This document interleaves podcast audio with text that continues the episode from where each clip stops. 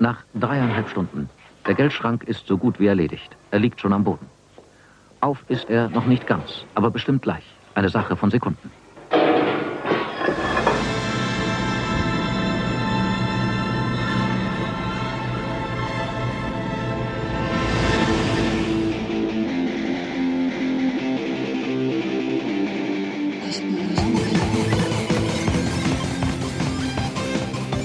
Herzlich willkommen zur November-Ausgabe äh, von Chaos Radio München hier auf LoRa 92.4. Äh, heute mal wieder eine voraufgezeichnete Aufnahme. Aufnahmedatum ist der 27. Oktober und das Thema ist dieses Mal Lockpicking zusammen mit Jan. Hallo, mein Name ist Jan, auch Mitglied des Münchner CCC und auch Mitglied der Deutschen Lockpicker-Vereinigung, der Verein der Sperrsportfreunde Deutschlands. Genau, und der konkrete Grund, warum wir das äh, heute machen, ist sozusagen die deutsche Meisterschaft. Äh, die ist dann wahrscheinlich schon rum, wenn ihr es ihr hört, wenn ihr es über den UKW-Weg äh, hört. Und zwar ist die vom 8. bis 10. November am Spitzingsee. Genau, also wir haben dieses Jahr ist die im Münchner Raum. Wir haben diesmal äh, ein Haus, äh, das äh, Alpenvereinshaus im Spitzingsee gewählt, weil im Raum München vereigene Veranstaltungsorte zu einem akzeptablen Preis nicht zu bekommen war. Ja, es ist schlimm, ja. Ja, also, ähm, aber wir haben da oben ein, ein Haus, das ist eine öffentliche Veranstaltung, also das, da kann jeder kommen, kann sich das anschauen. Sehr interessante, interessante Sache. Ja. Gut, aber bevor wir jetzt genauer darauf eingehen, was ihr da macht, ähm, würde ich einfach mal sagen, okay, was ist denn eigentlich Lockpicking? Also Lockpicking äh, ist der englische Begriff. Äh, ähm, es ist bezeichnend eigentlich Öffnen von äh, handelsüblichen Schlössern mit äh, sogenannten Tastwerkzeug oder auch Picks bezeichnet, also die beschädigungsfreie Öffnung. Also ohne das Schloss zu zerstören, sondern Ausnutzung mechanischer äh, Toleranzen, um ein Schloss zu öffnen. Also Beschädigung heißt sozusagen, wenn ich jetzt den Schließdienst äh, oder ich habe mich jetzt ausgesperrt und äh, ich, ich rufe den, wie heißen die Leute nochmal? Also ich hole einen Schlüsseldienst. Genau. Und äh, wenn der sozusagen mit der Fräse und so weiter meinen Zylinder kaputt macht, dann ist das nicht zerstörungsfrei. Genau. Ähm, hier ist, besteht halt die äh, Fertigkeit, das Schloss halt äh, unter Ausnutzung mechanischer Toleranzen so zu verspannen und, äh, und so, ähm, so die mechanischen Sperren so zu setzen, wie das der Schlüssel eigentlich auch tut, nur halt ohne Kenntnis des Schlüssels an sich. Ja. Äh, gut, wie bist du denn eigentlich zu dem Thema gekommen? Ja, also mein erstes Lockpicking war ja die gemeine Spardose von der Volksbank, wo natürlich nur die Volksbank den Schlüssel hatte. Das habe ich damals schon irgendwie mit ein paar Jahren mit einer Haarnadel äh, erfolgreich geöffnet. Später bin ich halt dazu gekommen, das weitere Effekt war, dann hat mal irgendein gemeiner Schulkamerad mein Fahrrad mit einem fremden Zahlenschloss abgesperrt. Das habe ich dann aber auch schon herausgefunden, wie das geht. Durch reines Ausprobieren oder? Nee, relativ schnell drauf gekommen. Also wenn man dann irgendwie dran zieht oder sowas, also man hat, das war so richtig billig, man hat also ja, gesehen, wie das dann eingerastet ist. Also so billige gibt es, glaube ich, heute gar nicht mehr, aber das gibt es bestimmt noch. Ja, ich glaube, also es gibt immer noch Leute, die noch weniger Geld bezahlen wollen, um ein noch billigeres Schloss zu kaufen. Ja. Aber es hat sich halt so ergeben, früher halt auch einfache Zimmertüren, nennt man in Fachkreis noch Buntbadschloss, weil es da halt verschiedene Schweifungen gibt. So lässt sich einfach mit Wäschereikleiderbügel sehr erfolgreich öffnen. Also Buntbadschloss sind sozusagen die, wo man das, das Schloss sozusagen oder den Schlüssel einfach nicht so tauschen kann. Also die normalen Zimmertüren, wo man auch, wenn man reinschaut, direkt den, den, ja, im Prinzip den Schlüssel, also den Code von dem Schloss auch direkt sieht. Genau, also selbst heute haben diese Zimmertüren immer noch diese Buntbadschlösser. Das ist halt nicht ja. wirklich als ist halt günstig. Es ist günstig. Ja, wann schließt man noch mal eine Zimmertür ab, sage ich ja. mal. Also ähm, vielleicht an Weihnachten, dass die Kinder nicht die Geschenke vorher sehen oder sowas. Ja. Äh, früher gab es da irgendwie 100 verschiedene, heute gibt es so 20 verschiedene Schlüssel noch. Ja, ist jetzt nicht wirklich eine Sicherheit, aber wie gesagt, das nennt sich halt Buntbad, weil der Bad halt bunt ist von, von Verschiedenheit. Ja, okay, also einfach bunt als unterschiedlich, ja. Hm. Ähm, grundsätzlich, äh, wie bist du denn beim, wie bist du denn beim SSD-V dann gelandet? Ja, das habe ich halt mal irgendwann durch Zufall im Internet gefunden, dass es halt da auch in Deutschland mittlerweile eine Organisation gibt. Die entsteht halt so, ich glaube Mitte der 90er äh, ist die halt entstanden, eigentlich äh, anfänglich aus den Hamburgern und die Berliner waren die ersten, die dazugekommen sind und äh, ja, habe mich dann irgendwann mal geguckt und so richtig dazu gekommen bin, bin ich eigentlich über den Chaos Communication Kongress. Dann habe ich mich einfach da mal bei dem Stand hingesetzt und äh, habe da irgendwie die meisten der vier Tage des Kongresses dort verbracht. Ja. Und hatte irgendwann auch mal Picks bei denen bestellt und da ist so wirklich intensiv habe ich dann eigentlich vor mal, fünf Jahren da angefangen mit. Picks sind sozusagen dann die Werkzeuge, mit denen man Genau, die, also- die Zylinder bearbeitet. Aber dazu erklären wir dann nachher, wie es Genau, genau das sagen wir nachher auch dazu. Da gibt es dann Ja. verschiedene Formen und Ausführungen. Ja, und der SSDV ist so aufgebaut, dass sozusagen ein, das ist ein deutscher Verein, es ist nur ein Verein, anders wie beim CCC, wo es ja ganz viele verschiedene Vereine sind. Und dann gibt es da verschiedene Sportgruppen. Genau, also so, es gibt also wirklich nur einen eingetragenen Verein. Die Sportgruppen sind also wirklich nur eine Ansammlung von Leuten, die halt äh, sich über den SSDF organisieren, aber im Prinzip äh, meistens Vereinsräumlichkeiten mitbenutzen, wie hier in München zum Beispiel Ja. äh, die Räume des äh, CCTs. Genau. Ähm, ja, also wie öffnet man den Anschluss? Also beziehungsweise dazu müssen wir wahrscheinlich erstmal erklären, was ist denn, was sind ja so die Begriffe? Also äh, Schloss hat man vorhin genannt, was ist denn das Schloss genau? Also das eigentliche Schloss ist eigentlich nicht den Zylinder, den man eigentlich äh, augenscheinlich dafür hält, wo man den Schlüssel reinsteckt, sondern das Schloss ist, das steckt seitlich in der Tür, deshalb der Name auch Einsteckschloss. Früher gab es noch sogenannte Kastenschlösser, die aus den ganz alten Türen sieht man sie noch auf die Tür geschraubt wurden. Also das eigentliche Schloss ist das, wo wirklich dieser Riegel rauskommt, wo man dann wirklich abschließt. Das bezeichnet man eigentlich das Schloss. Ähm, dort, wo man seinen Schlüssel reinsteckt, ist der sogenannte Schließzylinder. Also jetzt bei so einer Haustür. Also Wenn es jetzt so ein billiges Schloss ist, wie wir vorhin hatten, ähm, da ist natürlich dann, da steckt man seinen Schlüssel auch direkt ins Schloss rein. Genau, Aber also das, da steckt Haus- man den Schlüssel direkt ins Schloss. Und dieser Schließzylinder simuliert eigentlich nichts anderes als den altmodischen Schlüssel. Das ist äh, aus der Historie entstanden. Dieser Profilzylinder, wie man ihn in Deutschland nennt, also die typisch deutschen oder mittlerweile ein europäischer Standard, der ist von der Firma Hahn in den 20er Jahren entwickelt worden. Diese Firma ist dann irgendwann in den 30er Jahren von der Firma Zeiss Icon aufgekauft worden, die es heute immer noch gibt. Äh, mittlerweile in einem großen zusammengeschlossenen Konzern, Assa Abloy, das sind mehrere zusammengeschlossene Firmen, aber im Prinzip bei dieser Firma kann man sogar noch Schlüssel bestellen aus den 20er Jahren. Die haben halt gesagt, man kann ein Schloss modifizieren. Man hat das sogar früher häufig gemacht. Man hat also ein normales Standardschloss genommen, hat da etwas größere Löcher hineingestanzt und hat dann diesen Schließzylinder hindurchgesteckt und mit einer Schraube fest von der Seite festgeschraubt. Das ist der eigentliche Schließzylinder, der dann im Prinzip eine sogenannte Schließnase betätigt und die öffnet dann quasi das Riegelwerk des Schlosses. Das heißt, diese Schließnase ist sozusagen dann Ersatz für den Schlo äh, Schlüssel, Genau, oder also den, der- den, den äußeren Teil des Genau, Bunkerschlüssels. also ja. der nimmt quasi von diesem normalen Zimmertürschlüssel ist dieser Bart, das ist dann die sogenannte Schließnase, der hebt quasi eine sogenannte Zuhaltung an, die verhindert, dass der Riegel verschoben werden kann, äh, wenn kein Schlüssel eingesteckt ist und äh, nimmt, greift in so eine Verzahnung ein und schiebt dann den, den Riegel vor oder zurück oder zieht die sogenannte Falle, also dass diesen Schnapper dann auch zurück, wenn man die Tür zum Beispiel nur zuzieht. Ja. Also der Riegel ist sozusagen das, was wirklich die Tür absperrt und die Falle ist nur das, was man dann mit der Türklinke, also genau. den Griff, wo das man da nennt hat sich, sozusagen nennt sich Falle im Prinzip und äh, wenn man dann die Tür abschließt, dann schießt der Riegel vor. Ja. Äh, Soweit zum Schloss. Äh, Zylinder haben wir, glaube ich, auch schon erklärt. Gibt es auch ganz viele verschiedene. Also das hat das Tolle sozusagen, dass man, wenn man jetzt sagt, okay, ich habe meine Schlüssel verloren, äh, jetzt nicht mehr das ganze Schloss austauschen muss, oder? Ja, genau. Erstmal ein Vorteil am Schließzylinder, ähm, ich habe natürlich eine wesentlich höhere Präzision. Die Schlüssel sind natürlich wesentlich, klein, wesentlich kleiner und handlicher als so ein großer Bartschlüssel. Früher waren die noch länger, früher musste noch die, die ganze Tür durch, um das Kastenschloss zu betätigen. Der Schließzylinder selber ist natürlich auch von der Sicherheit her natürlich schon weit höher als so ein normaler Bartschlüssel. Ja. Äh, haben wir sonst noch andere Begriffe, die man noch erklären muss? Eigentlich sind wir da weit durch, gell? Hm, Ja, im Prinzip, äh, da kommen wir gleich nochmal, wenn wir das zum Schloss öffnen kommen, dann Ja. gibt es nochmal Einzelteilbegriffe dafür. Ja, stimmt natürlich. Ähm, gut, wie funktioniert denn jetzt so ein Zylinder konkret? Genau, also ein Zylinder kommt, der Wort Zylinder sagt es, ein kreisförmiges Element, also besteht im Prinzip aus einem Gehäuse und dem sogenannten Kern. In diesem Kern sind äh, mehrere Bohrungen eingebracht, die bis in den, äh, die auch im Gehäuse vorhanden sind.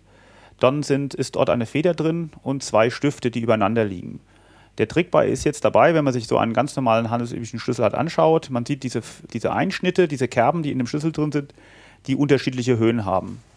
Die Stifte, die in einem, äh, die im Kern drin sind, ähm, die haben unterschiedliche Längen und die müssen genau durch den Schlüssel auf die Ebene geschoben werden, dass die genau an der Trennlinie zwischen dem Zylindergehäuse und dem Zylinderkern liegen. Ansonsten greifen halt die Gehäusestifte durch die Feder nach, äh, hochgedrückt in diesen Kern ein. Drücke ich den Stift jetzt zu tief rein, dann drückt der Kernstift, geht dann in das Gehäuse hinein. Also ich muss alle Stifte, in der Regel sind es fünf, auf die gleiche Höhe bringen. Das macht der Schlüssel durch die unterschiedlichen Einschnitttiefen. Okay, also das heißt, ich, wenn ich jetzt auf meine Haustür so anschaue, dann habe ich jetzt irgendwie, ja, ist oben so ein großes rundes Teil, unten eben dieses, so, so eine Ausbuchtung. Ähm, dieses runde Teil, was sich auch dreht, wenn ich den Schlüssel nehme, das ist sozusagen der Kern. Ja.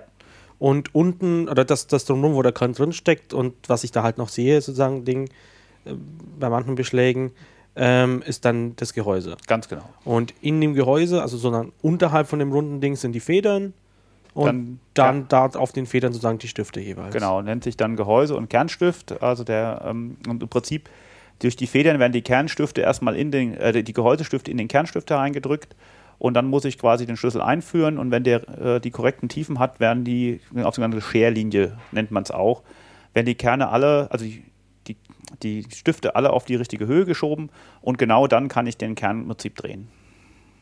Okay, also was ihr das nicht verstanden habt, sucht euch am besten mal, am besten mal im Internet ein Bild, äh, Wikipedia oder auf der SSD-V-Seite. Es gibt auch so ein Buch, in dem das ein bisschen erklärt ist, so ein kleines Handbuch, gell? Genau, also ähm, die Webseite des äh, Deutschen Vereinigung des SSDEF ist ssdev.org.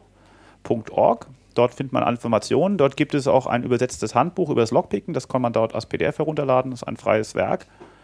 Dort ist auch nochmal detail, detailliert erklärt, wie das funktioniert, welche physikalischen Effekte man benutzt. Aber auch wenn man einfach Zylinderschloss im Google eingibt oder sowas, findet man eigentlich auch direkt ein Bild und Erklärung, wie das funktioniert. Ja, ich denke, da ist jede Bildersuche relativ gut. Ja, also Ja. und wie gesagt, in diesem Handbuch auf der, auf der Homepage ist auch mal genau erklärt, was wie Lockpicking vom physikalischen System auch funktioniert. Äh, wenn man sich dafür interessiert, einfach dort nachschauen. Ja. Okay, das heißt, wir wissen jetzt, wie so ein Zylinder funktioniert ähm, mit dem Schlüssel. So, was, machen wir das, wenn wir das öffnen möchten, ohne dass wir einen Schlüssel haben? Genau. So, da jede, jedes mechanische Teil kann nur mit Toleranzen produziert werden. Ein ideales Teil gibt es nicht. Man hat natürlich Produktionstoleranzen, die schon sehr stark von der Qualität und der äh, Herstellung äh, abhängen. Also bei einem Standardschloss sind durchaus Toleranzen, die sind ein paar Hundertstel äh, groß. Was ich jetzt mache, ich nehme einen sogenannten Spanner. Also wir haben beim Picken äh, zwei Grundwerkzeuge. Das ist einmal der Spanner, das ist einfach ein Federstahl, mit dem ich äh, den, den Kern quasi in Rotationsbewegungen setzen kann und damit verspanne gegenüber die Stifte im Gehäuse und den sogenannten Pick. Dort gibt es eigentlich, äh, sagen wir mal, zwei Standard-Picks. Das ist einmal der sogenannte Haken, der dient dazu, die Stifte einzeln anzufahren und nach unten zu drücken. Und es gibt dann noch sogenannte Schlange, äh, das ist das zweite Grundwerkzeug. Damit kann ich, ähm, sagen wir mal, so eine Art Brute Force-Attacke auf den Zylinder machen, indem ich über die Stifte hin drüber fahre, was bei sehr günstigen Schlössern oder Briefkastenschlössern funktioniert. Das heißt, man muss sich so vorstellen, es ist so eine Art, ja, wie beim Zahnarzt eigentlich, sozusagen so, man muss halt in diesen, diesen Schlitz, der im Schloss ist, da reinkommen. Ja, genau, das ist der Schließkanal, nennt man das. Ja, in den Schließkanal muss man reinkommen und äh, so einen, das erste Werkzeug, das du nanntest, das ist dann einfach sozusagen nur so, so ein verlängertes Ding, was vorne ein bisschen gebogen ist. Genau. Sodass du die einzelnen Stifte dann nach unten drücken kannst. sozusagen. Also normale Standardschlösser kann man eigentlich fast äh, die normalen Standard immer mit dem einem, einem, einem vernünftigen Haken öffnen und einem passenden Spanner. Das ist so ein Einzelstift setzen, das funktioniert eigentlich immer zum Erfolg. Das heißt, ich setze den Kern unter Spannung, der dreht sich dann halt so ein bisschen. Ähm, und dann versuche ich, weil die sind ja nicht alle gleich, also wenn sie jetzt alle genau die gleichen Durchmesser und die Löcher auch die alle gleichen Durchmesser, dann würden jetzt alle automatisch blockieren, sozusagen, alle fünf Stifte. Genau, ich suche mir quasi, ich äh, suche mir halt, ich taste auf jeden Stift und suche mir den Stift, der sich am schwersten nach unten drücken lässt. Weil das ist das, das Loch, was am weißen von der Ideallinie abweist oder die, die, die größte Toleranz hat.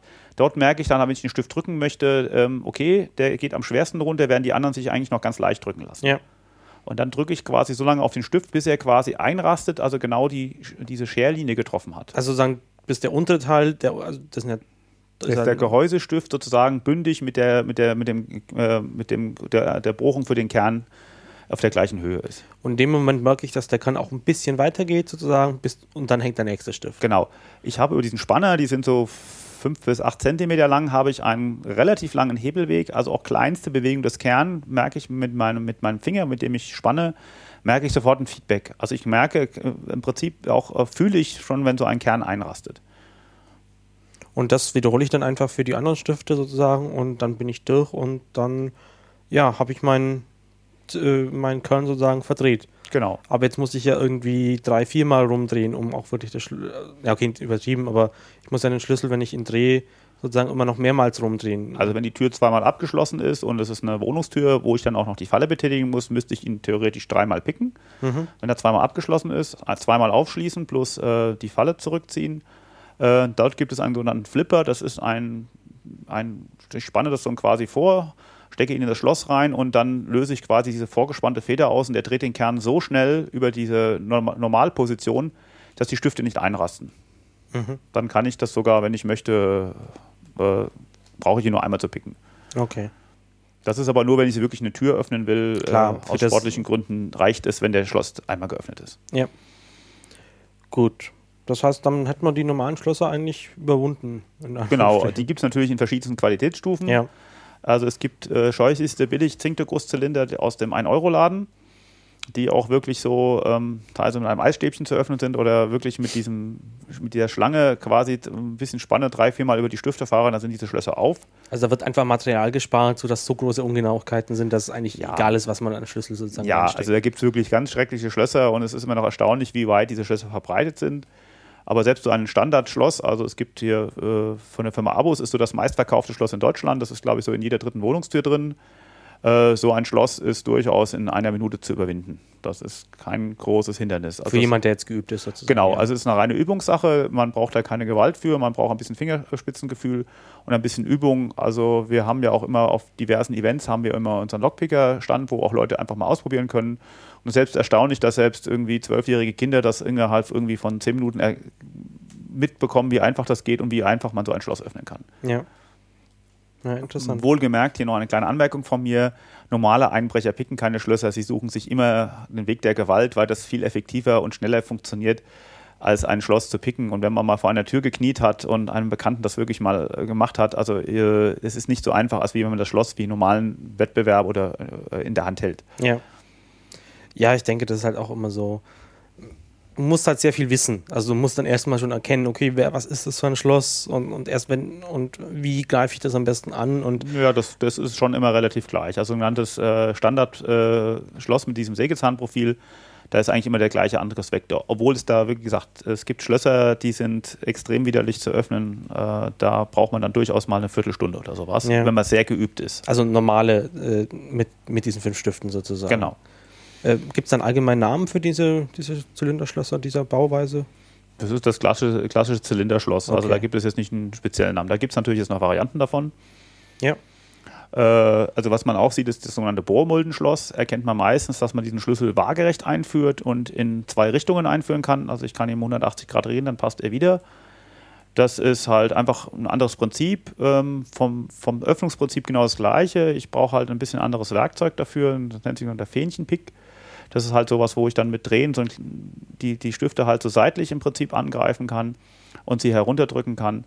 Aber vom Prinzip her ist das gleiche Schloss. Diese gibt es dann natürlich durchaus mit bis zu 20 Stiften, was natürlich dann schon sehr, sehr kompliziert zu öffnen ja, ist. Und das Werkzeug ist dann auch sehr, sehr filigran. Also weil man genau. halt ja auch irgendwie da jeden Stift einzeln wie gesagt, aber auch dort gibt es Qualitätsunterschiede. Es gab mal irgendwie ein Produkt, das war, hieß Lautmann-Zylinder, das war auch so ein Zinkdruckguss-Ding. Dieses Schloss konnte man wirklich mit, einem, mit einer Pommesgabel oder einem Eisstäbchen öffnen. Also das war wirklich so die unterirdischste Qualität, die man sich vorstellen kann, war dann auch noch so, so äh, fake vergoldet und sah dann mit, mit Fake-Bohrungen und ähnlichem. Das war halt auch sowas. Aber Bohrmuldenschlösser sind halt sehr bequem, die Schlüssel haben keine Zacken und durchaus auch sehr verbreitet. Es gibt auch die Kombination, also habe ich gesehen, also so Schlüssel mit Zacken und dann haben die nebendrin nochmal so Bohrungen. Ja, das ist, ist das, das was ist eigentlich nur, man nutzt es für Schließanlagen, wo wir gleich noch was über erzählt. Diese kann man beim Picken meistens einfach ignorieren, weil äh, meistens müssen die Bohrungen einfach nur vorhanden sein. Mhm. Wenn ich picke, äh, ist ja gar kein Schlüssel drin. Das ja. sind solche passiven Stifte, die halt beim äh, dann in den Kern eingreifen müssen, äh, wenn man ihn drehen will. Und wenn sie halt da kein, keine Bohrung im Schlüssel haben, dann blockieren sie halt die Drehbewegung. Ja. Aber in der Regel ist das einfach nur, sieht schön aus, sieht sicher aus, aber kann man eigentlich ignorieren. Okay. Schade. Was gibt es denn sonst noch für, für Schlösser in dem Bereich? So, dann gibt es natürlich da noch äh, Verweiterungen. Es gibt dann noch sogenannten äh, Scheiben oder Plättchen oder Waferlocks nennt man das. Das sind die Standard-Briefkastenschlösser. Werden übrigens auch in der Automobilindustrie gerne genommen, weil sie halt sehr billig sind. Ähm, man kauft ein 50.000 Euro Autos, aber man hat etwas bessere Briefkastenschlösser drin. Leider ist das so. Also das sind also wirklich Schlösser, die man mit geringsten Aufwand teilweise mit Büroklammer öffnen kann, die auch in Geldkassetten oder in günstigen ähnlichen Schlüsselkasten oder so eingebaut sind, erkennt man meistens, dass auch der Schlüssel in beiden Richtungen passt. Äh, den kann man auch umdrehen, hat auf beiden Seiten Zacken. Also jedes Briefkastenschloss ist eigentlich so ein ganzes äh, Scheibenschloss. Mhm. Ähm, das heißt, da, da, das Äquivalent zum Stift ist dazu eine einzelne Scheibe. Genau, da ist es halt so, es ist eine, ist eine Scheibe drin, die nach oben oder unten aus diesem Kern herausragen kann. Sie wird, äh, muss halt auf die, genau in die Mitte geschoben werden.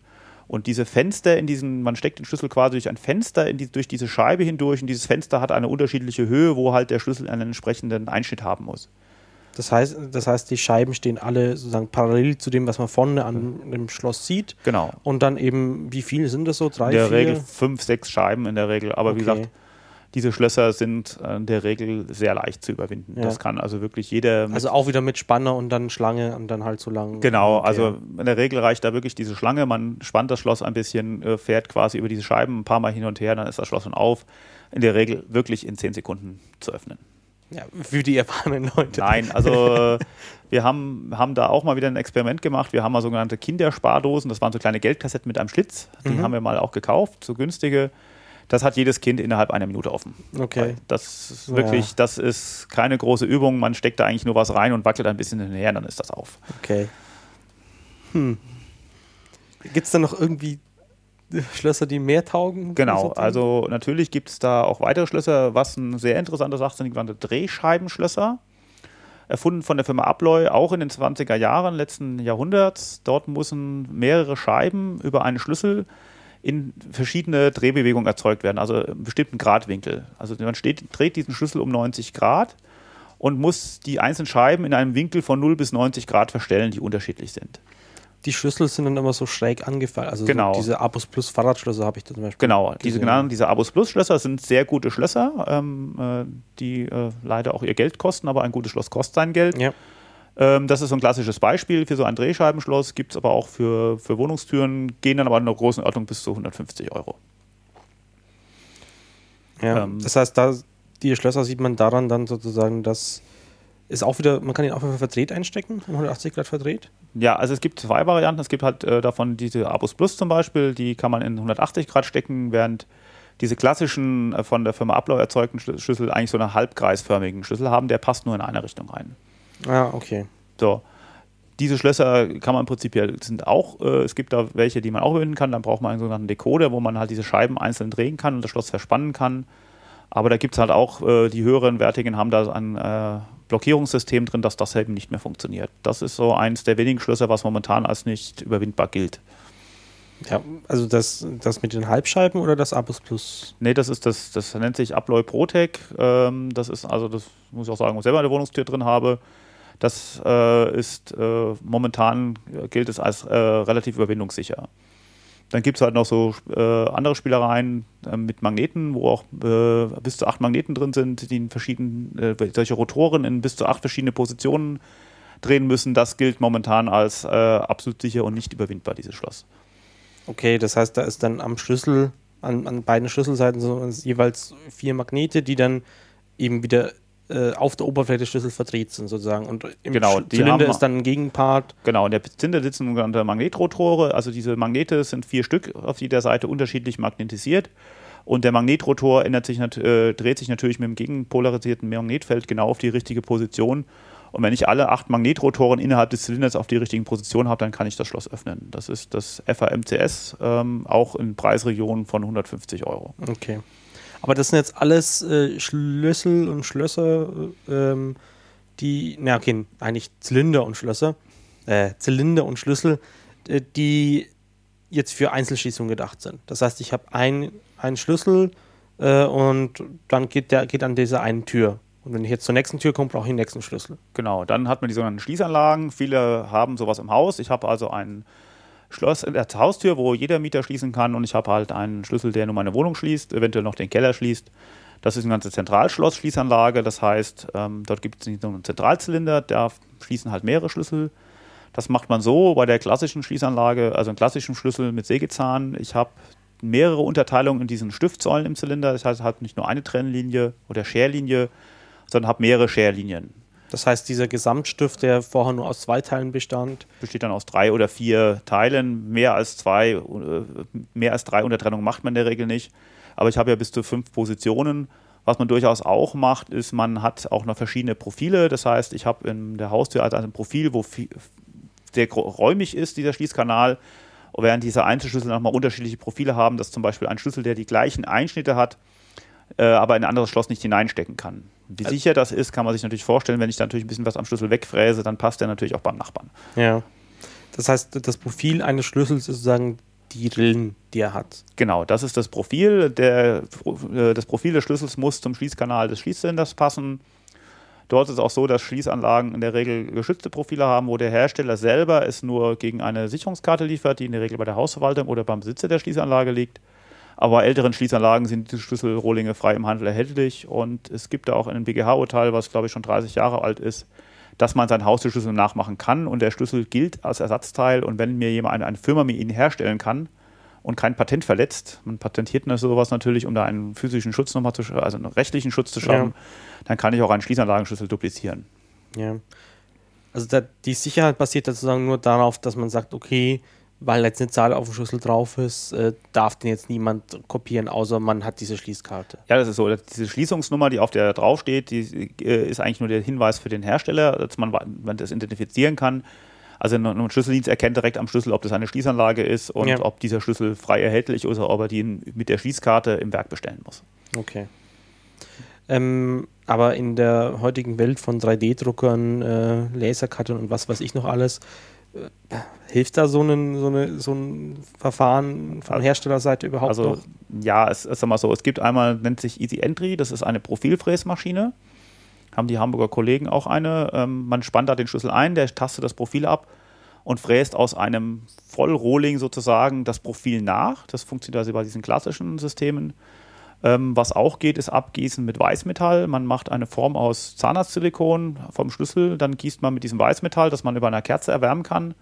Das ist etwas fester als Blei oder Zinn, aber soweit, dass man halt schließen kann. Und dann kann Ja. man einen Schlüssel duplizieren, mit dem man durchaus äh, etliche Male die, äh, das Schloss auch öffnen kann. Aber hier hat die Schlossindustrie halt auch schon reagiert. Es gibt halt dann Schlüssel, die bewegliche Teile haben, Kugeln, Stifte. In dem Schlüssel selber nochmal drin, der auch abgefragt wird, dieser Mechanismus, den kann man halt dann nicht mehr abgießen oder nachfräsen. Sondern muss ich dann irgendwie komplizierter nachbauen. Ja, also man kann natürlich jedes mechanische Teil in einer Form duplizieren. Aber da gab es auch ein interessantes Artikel äh, für amerikanisches Schließsystem, dieses Schlage Prismus hieß das. Dort hat man sogar so weit äh, es hinbekommen, dass man anhand der Schließungsnummer ein 3D-Modell erzeugen konnte und diesen Schlüssel einfach ausdrucken konnte. Das heißt, man hat dann so ein Formular am Computer, gibt diese Zahl ein und dann fällt das fertige Ding raus. Genau, sozusagen. man hat, das hat mal also funktioniert. Dann hat er halt wirklich, äh, dort sind die Schließungsnummern halt wirklich, die Tiefen sind gleich eine Zahl. Also Ja. man konnte anhand der Schließungsnummer direkt sehen, was für eine Einstellung hat. Dann hat sich jemand ein 3D-Tool, ein Programm dafür gebastelt und dann fällt wirklich nach Eingabe der Schließungsnummer hinten ein 3D-Druckmodell heraus. Ja, ich glaube, die Wohnungstür oder der, das, der Zylinder der Wohnungstür äh, bei meinem alten Vermieter war das auch so. Also da hast du halt auf dem, die Zahl, was da au- aufgeschlagen war auf dem Schlüssel, äh, konntest du eins zu eins auf Genau, das Tiefen sollte man dem eigentlich mappen. überhaupt nicht tun. Das ist also, es sollte eine zufällige Nummer sein, wo nur der Hersteller in seinen Unterlagen nachschauen kann, was, wie der Schließungscode ist. Aber das hat, äh, die Firma Winkhaus macht das heute immer noch gerne, wo man das direkt ablesen kann. Äh, Ja. eigentlich peinlich. Ist, steigt dann eigentlich die Sicherheit mit so äh, Zylinder bei den mehreren Schlüssel passen? Nein, natürlich nicht, geht die oder? Sicherheit ja nach unten. Ähm, das ist mal als Beispiel, wenn ich äh, einen mehrfach geteilten Stift habe, passen halt zwei Schlüssel. Wenn ich äh, zwei geteilte Stifte habe, passen halt schon vier Schlüssel. Ich habe natürlich mehrere beim, beim Lockpicken mehrere Öffnungsmöglichkeiten und kann halt äh, natürlich ein, mir eine davon aussuchen, welche am besten funktioniert. Also einfach, weil ich mehr Möglichkeiten habe. Äh, also sogar mein, meine ganze Gesamtanzahl an verschiedenen Kombinationen bleibt gleich, aber da ich mehrere Möglichkeiten habe, das Schloss zu Genau, öffnen. also sie geht natürlich mit jedem, natürlich, mit jeder ja. geht die Zweierpotenz natürlich nach oben. Und gerade so ein Zentralschloss eines großen Mietshauses, das äh, ist natürlich sofort offen, weil wenn da irgendwie 30 verschiedene Schlüssel drauf passen, da Ja. habe ich natürlich schnell die passende, irgendeine der Schließkombinationen herausgefunden. Ja, wobei da ist es ja meistens auch so, dass man einfach irgendwo klingelt und Genau, dann geht der Türöffner eh auf. Aber ja. Äh, als Beispiel, aber was man natürlich nicht weiß, oft haben auch äh, Hausverwaltungen durchaus Generalschlüsseloptionen, wo halt durchaus ein Generalschlüssel existiert, mit dem ich dann trotzdem in meine Wohnung reinkomme und die Hausverwaltung hat natürlich auch die Schließkarte und kann sich jederzeit einen Schlüssel für meine Wohnung bestellen. Hier als Tipp, sobald man eine Wohnung einzieht, das Schloss auswechseln und beim Auszug das alte halt wieder einbauen. Hat man Das einen ist- Schlüssel mehr. Das ist rechtlich aber auch. auch Da gibt es auch ein BGH-Urteil. Die Wohnung ist ein sehr privater Bereich. Äh, es ist absolut nicht statthaft, dass der Vermieter einen Schlüssel zurückbehält. Also das Auswechseln des Schlosses äh, an der Wohnungstür ist mir immer gestattet. Ich muss den Vermieter weder dafür informieren noch um Erlaubnis fragen. Das würde ich einfach machen, weil man auch nie weiß, wie viele Schlüssel noch davon existieren, ob noch irgendjemand einen Schlüssel hat. Irgendein Vormieter. Äh, das würde ich einfach sagen. Und wenn man aussieht, baut man halt das Originalschloss wieder ein und dann äh, ist das ist rechtlich ganz einwandfrei geregelt, ohne jegliche Diskussion. Okay, damit hat man Schließanlagen, glaube ich, auch äh, erledigt und allgemein auch die Zylinderschlösser. Ja. Ähm, was gibt es denn sonst noch für interessante Schlösser, mit denen ihr euch so beschäftigt habt in den letzten Monaten? Genau, da gab es halt äh, ganz auch ganz lustige Schlösser. Das ist das von Masterlock, das ist ein amerikanischer Hersteller. Die haben ein Vorhängeschloss, oder? Ein Vorhängeschloss, was wir hier auch im Club benutzen, um, um, weil das recht lustig ist. Das ist ein so ein Hash-Funktionsschloss. Man hat so einen Schiebeknopf, den man in vier verschiedene Richtungen schieben kann.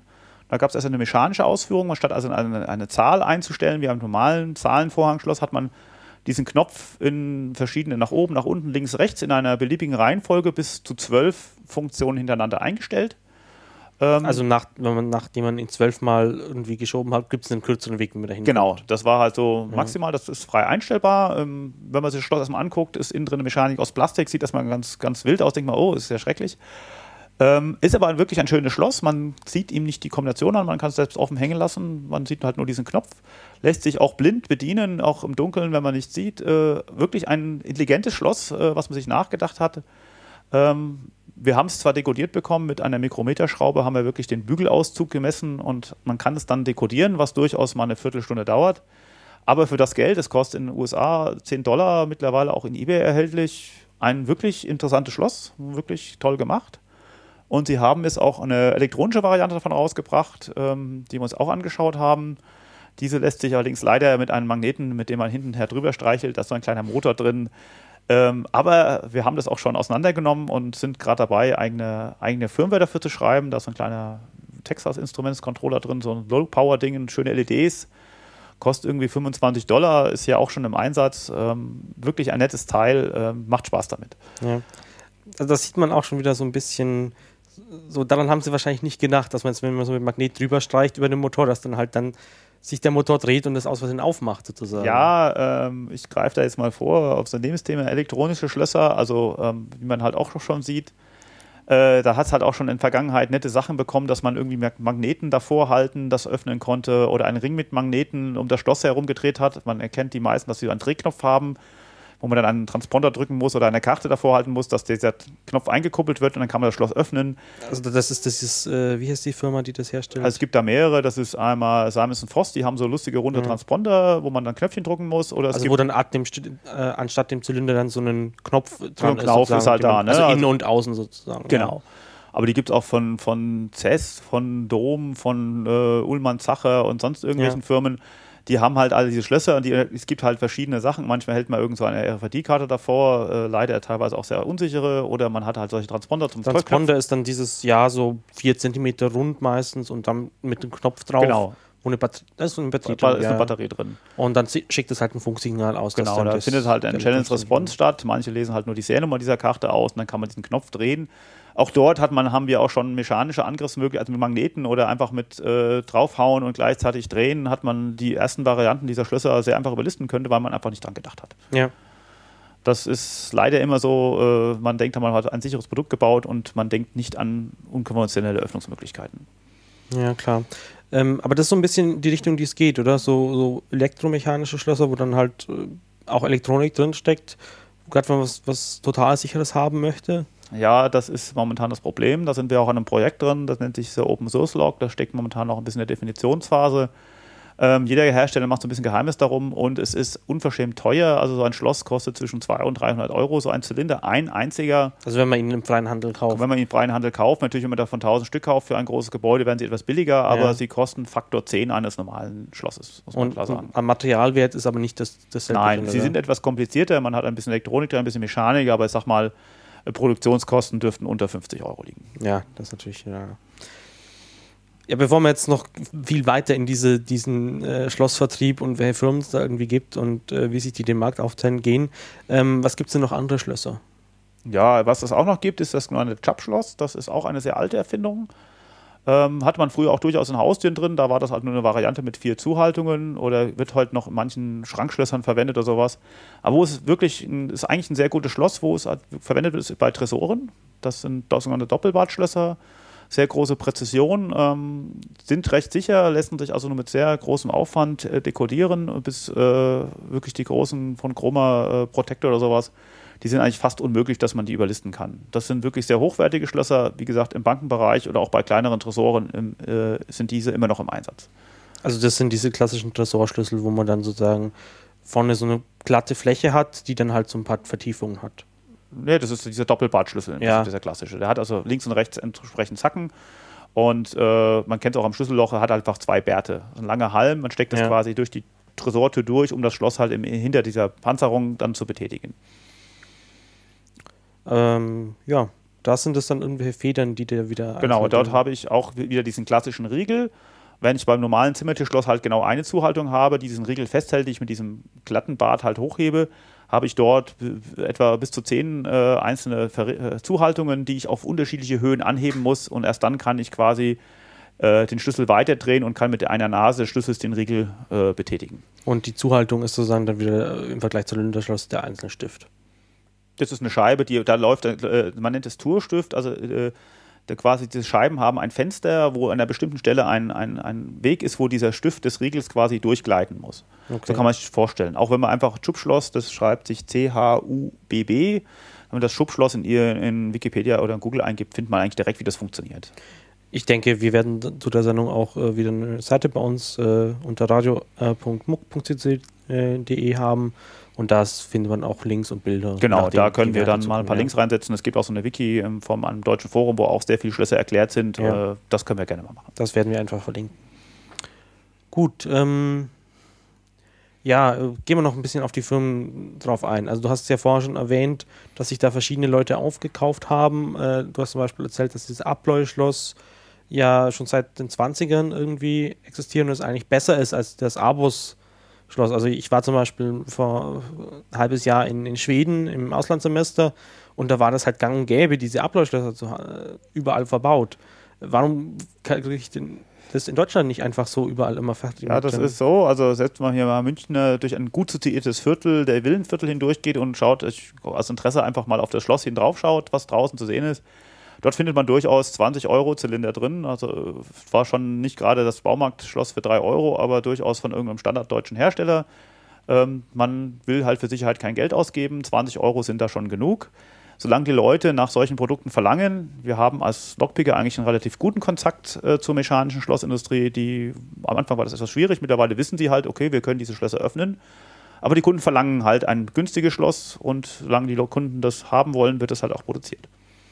Okay, das heißt, da die Ursache sozusagen, dass so, so viele schlechte Schlösser darauf sind, ist, dass die Leute einfach an der falschen Ende, am falschen Ende sparen. Ja, also man ist natürlich bereit, man kauft sich natürlich ganz teure Sachen für die Wohnung, aber das Schloss darf bitte nicht mehr als 20 Euro kosten. Äh, ist leider so, ähm, weiß auch nicht warum. Äh, es gibt natürlich auch, wie die Firma dich angesprochen hat, auch ich habe ein Schloss der Firma Assa im Wettbewerb, da kommen wir gleich noch dazu, verwendet letztes Jahr.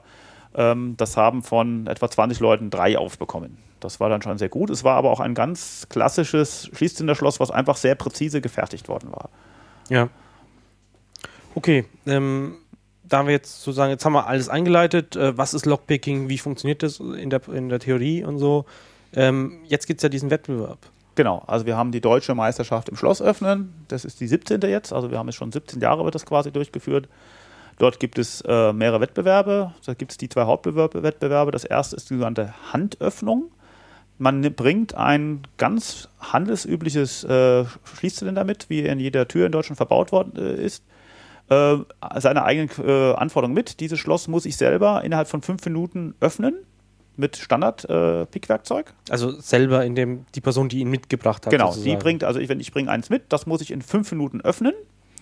Ich darf das Schloss in einen Schraubstock einspannen, das ist das einzige Hilfsmittel, was erlaubt ist, und muss es halt in fünf Minuten öffnen. Und natürlich die Pickwerkzeuge und so weiter. Genau, also mit Standardwerkzeug oder selbstgebauten, ja. aber wenn ich zum Beispiel ein Werkzeug benutze, was die Schließung nachbildet, dann muss ich das natürlich mitgeben. Ne? Ja. Also das wäre ja im Prinzip Beschiss, aber wenn ich das halt mit einem selbstgebauten oder Standardform eines Pickwerkzeugs muss ich das öffnen können, das öffne ich.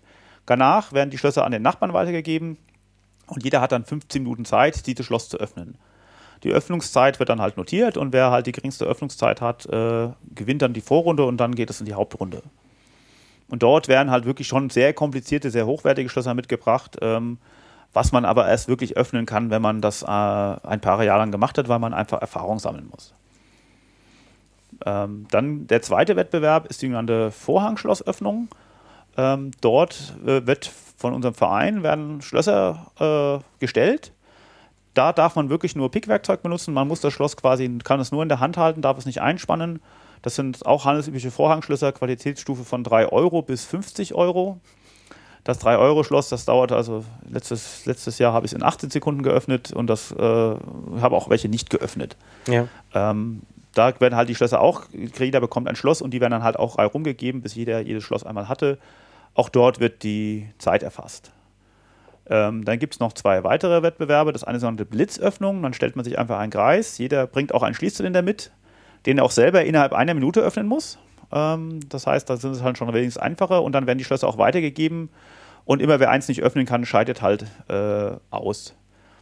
Und das letzte ist der Freestyle-Wettbewerb. Dann darf man auch sogenannte Elektropicks benutzen. Ähm, das sind so mechanisch beschriebene Nadel, die haut dann quasi auf die Stifte hier drauf. Und das ist so dieser Perkussionseffekt oder Billardkugeleffekt. Wenn man auf den oberen Stift draufhaut, fliegt der untere weg und es bildet sich eine Lücke. Dann kann man den Cent drehen. Also das ist so dieser Freestyle-Wettbewerb. Dann hat man auch fünf Minuten Zeit und bringt auch irgendein Schloss mit, das man aufkriegt, das dann auch weitergegeben wird. Und in jedem Wettbewerb ist dann sozusagen, wird immer die Zeit gemessen und dann Genau. wird man drei nach sortiert und dann die besten Naja, Zeiten kriegen dann irgendwie. Genau, halt also da ist Preis, es, nee, in den letzten zwei Wettbewerben ist das das Ausscheidungsprinzip. Wenn man dort ein Schloss nicht geöffnet hat, scheidet man einfach aus. Okay. Also während die ersten zwei Wettbewerben eigentlich eher ruhiger sind, wo man halt wirklich am Tisch sitzt äh, und dann in Ruhe pickt, sind die anderen zwei Wettbewerbe eigentlich schnell und auch diese Blitzöffnung ist sehr lustig, weil das relativ schnell sich reduziert. Äh, äh, und manchmal war es auch so, dass am Schluss zwei übrig bleiben. So war es letztes Jahr. Okay. Also zwei gleichzeitig. Genau, also die haben dann beide, Gab's jeder hatte nur noch sein, oder sowas? Oder? Nein, weil jeder bringt ja sein Schloss mit, am Schluss sind die Ah. zwei übrig und dann hat ja jeder das Schloss vom Gegner geöffnet Ja. und dann bleiben zwei übrig. Ja. Wenn das halt nicht der Fall gewesen wäre, dann hätte es halt nur einen Gewinner. Also die haben gleichzeitig äh, das, Schlo das Schloss von jeweils anderen in der gleichen Zeit geöffnet oder wie? ja, innerhalb der Minute. Da geht es nur, man muss es innerhalb einer Minute Ah, öffnen. okay, okay. Weil es ist so schnell, da hat man keine Zeit, Zeit zu erfassen. Verstehe.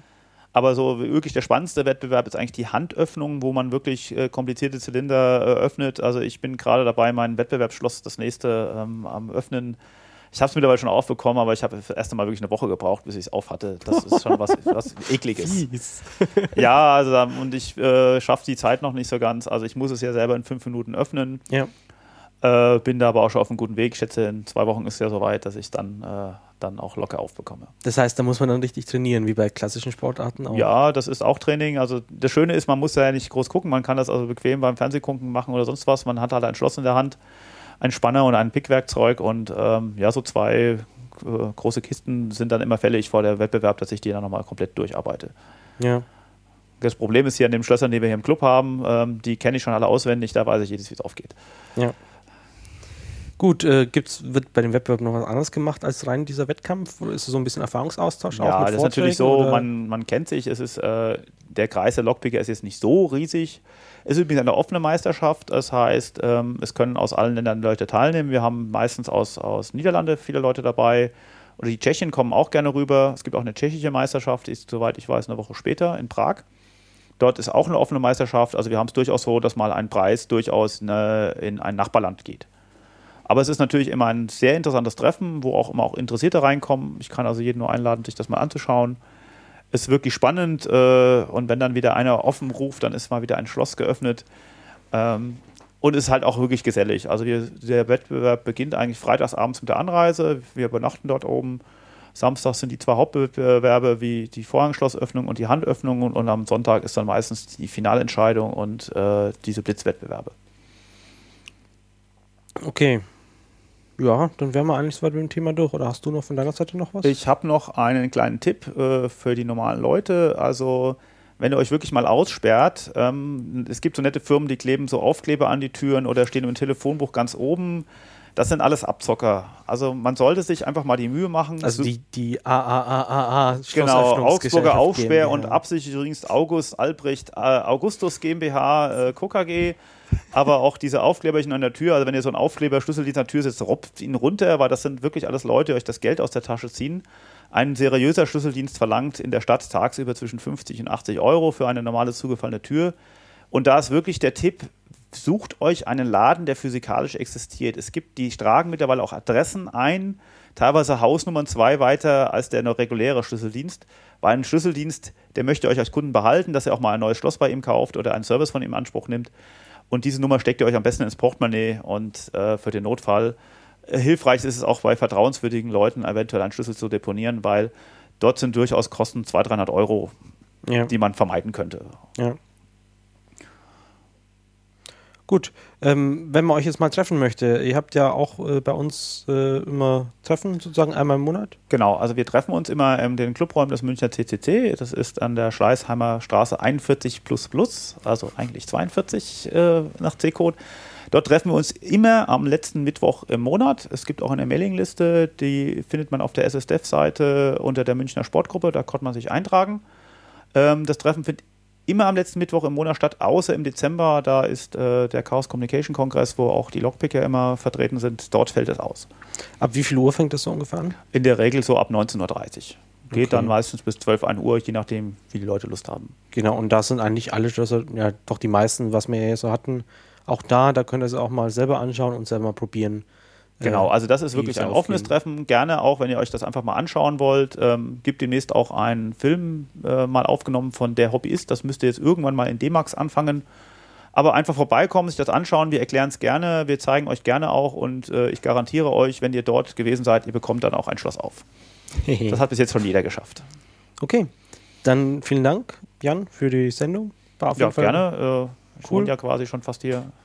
Wir können uns ja noch so ein bisschen über Neuigkeiten unterhalten. Ich fand es jetzt schon, ja jetzt schon interessant, äh, dass jetzt plötzlich, als dann mal die Handynummer von Angela Merkel in äh, Snowden-nahen Dokumente auftauchte, äh, dass jetzt plötzlich doch das Thema bezüglich NSA-Überwachung in Deutschland nicht beendet ist. Ja, das ist natürlich so. Ich meine, natürlich sagen wir als CCCE ähm, den Spruch, äh, sagen wir immer so ironischerweise, das haben wir euch ja schon immer gesagt.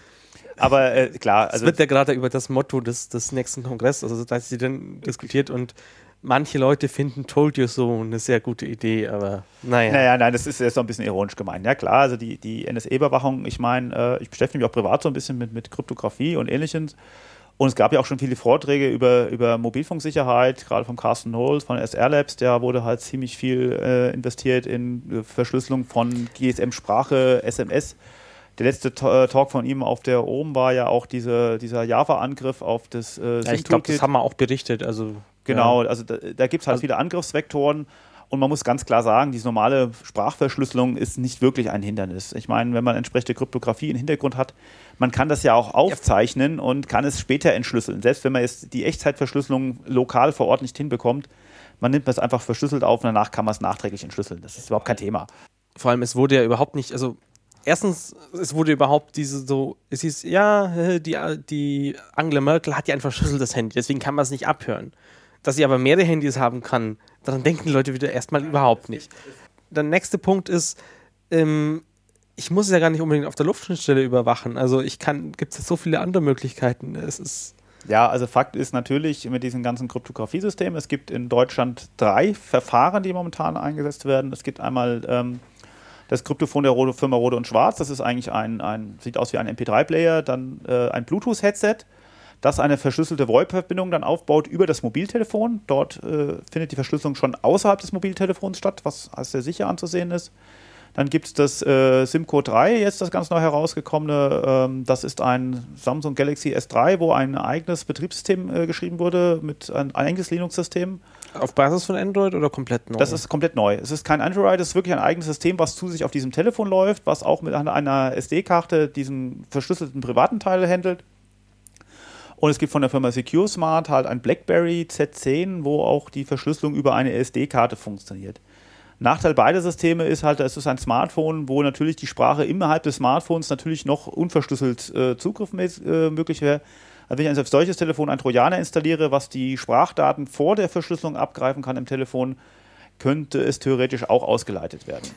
das ist halt immer so das Thema. So, man darf jetzt nicht den, den, die, die Person in der Personalvertretung äh, mit der Kanzlerin in einen Topf werfen, sozusagen. Und natürlich muss ich dann als, als äh, Staatsführer schauen, wo mein Telefon bleibt und äh, wer das alles in der Hand Ja, hat. der also, ganz gravierender Nachteil muss man natürlich auch sagen, bei all diesen Standards, die sind alle drei miteinander inkompatibel und ich Ja. kann natürlich nur verschlüsselt mit jemandem telefonieren, der das gleiche Gerät hat.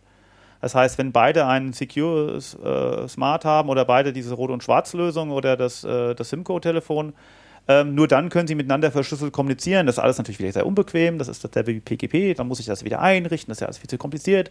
Die Leute sind natürlich sehr bequem und dann ist es halt natürlich so, dann telefoniert man halt doch normal übers GSM und das kann man wirklich nicht mehr als sicher bezeichnen. Ja, also über GSM sowieso nicht. UMTS ist ja dann Ja, nochmal ein anderes Thema und so und okay, LTE kann man noch überhaupt nicht telefonieren. Das ist dann auch Ja. noch so ein Armutszeugnis für sich. Man kann schon über VoIP telefonieren, das geht schon, aber Ja. es ist, ist halt wirklich ähm, mit entsprechendem Geldaufwand, was die Amerikaner natürlich klar haben, lassen sich auch die UMTS-Verschlüsselung brechen. Und Ja. äh, das ist, kann Also- man nicht mehr als sicher betrachten. mich wundert halt, dass diese, diese App, Telefonier-Apps für Android oder sonst irgendwas, die jetzt da nicht besser in Mode kommen. Also die das dann über VoIP machen und dann halt normale Verschlüsselungsalgorithmen äh, verwenden und nicht irgendwas eigenes, was dann halt auch geräteübergreifend geht oder so. Aber Naja, das ist ja, Ja. wieder das Problem. Da haben wir unsere netten Netzbetreiber. Mit VoIP verdienen sie ja kein Geld. Dann verbraucht man ja sein Datenvolumen.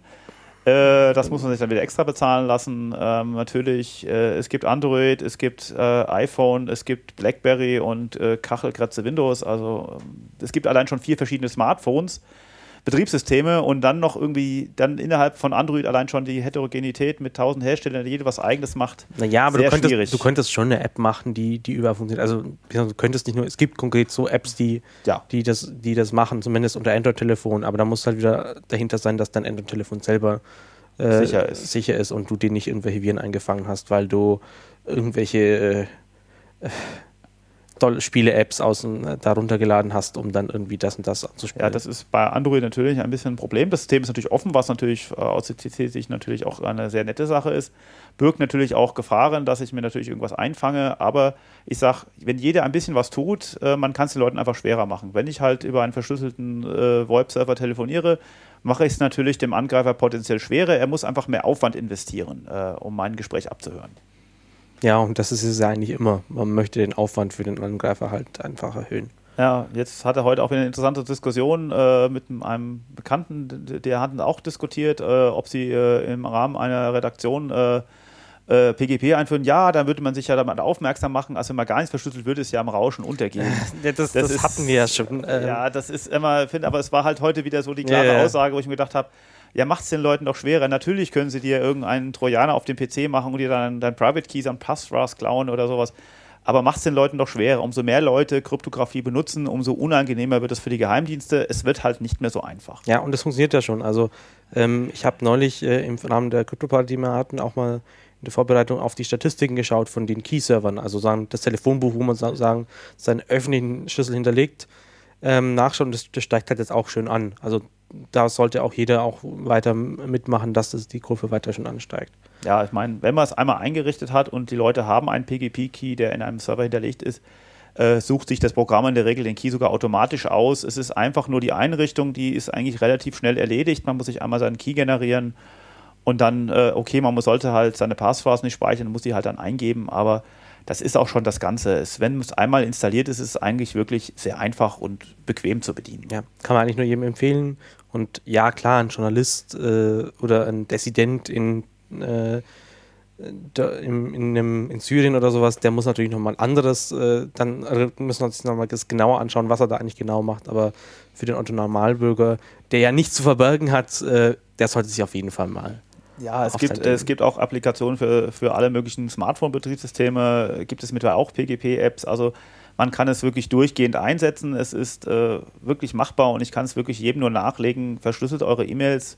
Es geht kein was an, was ihr euch unterhaltet äh, und macht es den Leuten, unseren Schlapphüten, einfach etwas schwerer. Ja. Und verschlüsselt natürlich auch eure Backups. genau, natürlich, äh, TrueCrypt sollte natürlich auch auf meinem PC-Standard sein. Äh, auch bei USB-Sticks sollte Nein, man es- es, es generell einsetzen. Es reicht ja auch schon, also als erster Schritt wäre halt in, in jedem modernen Betriebssystem ist diese Verschlüsselung aktiv, also mit, mit drin. Man muss halt nur einen Haken setzen, bei, in Zweifel bei der Installation oder teilweise geht es auch im Nachhinein noch und dann läuft das. Und jeder aktuelle Rechner, der jetzt, also der jetzt einigermaßen neu rausgekommen ist, hat inzwischen eine Hardware-Verschlüsselung. Das ja, heißt, Vorsicht, also bei den günstigen Windows-Versionen ist das leider nicht der Fall. ach so, ja. Also, das ist wieder das. also wenn man nichts ausgeben dafür möchte. Genau, Ja. also es ist halt so, dass glaube ich, glaube bei Windows 7 hast du glaube ich nur diese Enterprise oder Ultimate-Variante, die es dabei hatte. Mhm. Ich glaube bei Windows 8 ist es dann äh, die Professional-Variante, die es mit drin hat, aber äh, nutzt einfach TrueCrypt, ist eine Ja, Open-Source-Variante und auch bei USB-Sticks, die man schnell mal verlieren kann. Es ist wirklich mit ein paar Mausklicks installiert Ja. und dann ist das einfach eine sichere Geschichte. Gut, dann wäre es das sozusagen. Jetzt auch noch ein bisschen äh, einen Nachtrag zur äh, Verschlüsselung. Und äh, ja, dann bis zum nächsten Mal im Dezember. Thema sehen wir dann, wenn es vor Ort ist. Und ja, falls noch irgendwas wissen möchte, äh, wir sind erreichbar unter radio.moc.cc.de per E-Mail oder eben auf unserer Webseite ähm, einfach das Ad durch einen Punkt ersetzen. Oder einfach nach Chaos oder München suchen. Genau, ich wünsche euch auch einen schönen Abend, hat Spaß gemacht und wir werden dann sehen, was im Dezember für nette wir haben. Dann ciao. Ciao.